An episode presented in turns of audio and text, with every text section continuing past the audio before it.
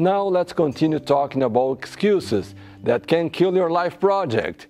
We have already talked about some excuses such as the city, competition, high taxes. But did you know something very interesting? I found out that poor people have a poor way of thinking. Did you know that? The interesting thing is that a person, the poor person, thinks that everyone around him is also in a difficult situation just like himself. And with this negative thinking, he says that he cannot sell his products or services because everyone in the city, in the town, in the country is out of money. Listen very carefully. Just because you or anyone are going through hard times, a difficult financial situation, or a temporary setback or reversal, it does not mean that everybody else is just like the way that he thinks.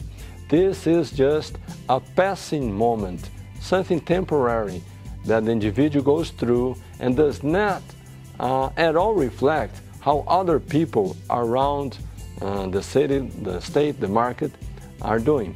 Nor does it reflect the market in general.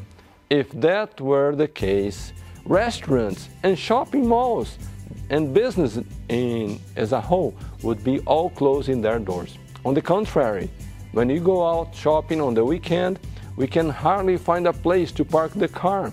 Have you ever tried to travel out of the country at the end of the year? It's even difficult to find a ticket on the airplane.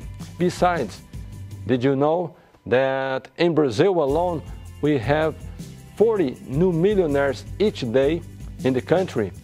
In China, that number exceeds 300 new millionaires each day in China. In the United States, the number is much larger. It exceeds 2,000 new millionaires each day. So never give yourself the excuse that there is a lack of money in the marketplace. Money is there, and it's there in abundance. And I really hope that you will be the next millionaire in this country.